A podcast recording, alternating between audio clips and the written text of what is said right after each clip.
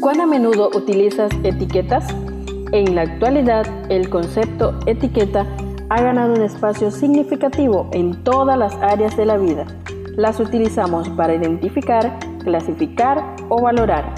En este día compartimos Etiquetas para reflexionar de la autora Carolina Ramos. 365 reflexiones agrupadas bajo 7 etiquetas. Querido joven, descubramos la etiqueta para hoy. Objetos cotidianos es la clasificación para hoy 24 de octubre. San Marcos 4:27 nos dice, día y noche, sea que él esté dormido o despierto. La semilla brota y crece.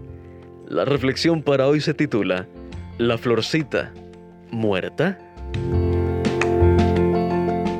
Papi, mira, esa florcita está muerta dijo la pequeña mientras interrumpía su caminata justo enfrente de mi ventana. No, hijita, no está muerta. Ahora va a servir de alimento al suelo, a los pajaritos y a las hormiguitas, explicó el papá, y siguieron caminando. He escuchado muchas conversaciones chistosas desde mi ventana. No lo hago con la intención de entrometerme, simplemente escucho los retazos de conversación silbidos u otras expresiones que se dan en esos segundos que la gente pasa. Y a veces me han sorprendido pensamientos profundos como este. Recientemente leí que los incendios son necesarios para mantener la biodiversidad en el planeta. Ayudan a la regulación del ciclo de carbono, a mantener los niveles de oxígeno adecuado en la atmósfera, a dispersar algunas semillas a desarrollar corazas naturales en algunos árboles y adaptar algunas especies a estos desastres.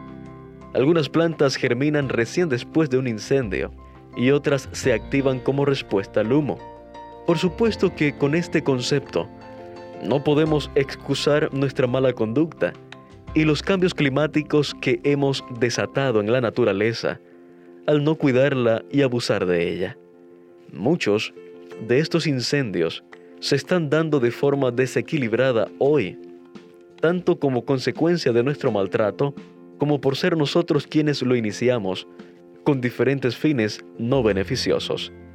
Pero la lección que se esconde detrás de la naturaleza puede enseñarnos algo hoy. En palabras de vida del gran maestro, en la página 45, leemos, quizá durante algún tiempo la buena semilla permanezca inadvertida en un corazón frío, egoísta y mundano, sin dar evidencia de que se ha arraigado en él. Pero más adelante, cuando el Espíritu de Dios alienta en su alma, brota la semilla oculta y al fin da fruto para la gloria de Dios. Apreciado joven, hay personas que están listas para germinar, que llevan escondida en su corazón la semilla que algún día fue plantada. Están a la espera de que el incendio del Espíritu Santo las haga brotar. Para esto, Dios puede usarnos en su obra como intermediarios, para no solo esperar sino apresurar la venida de Jesús. Además, recuerda que en tu vida algunas cosas también deben caer o morir para que haya más vida, regeneración o multiplicación.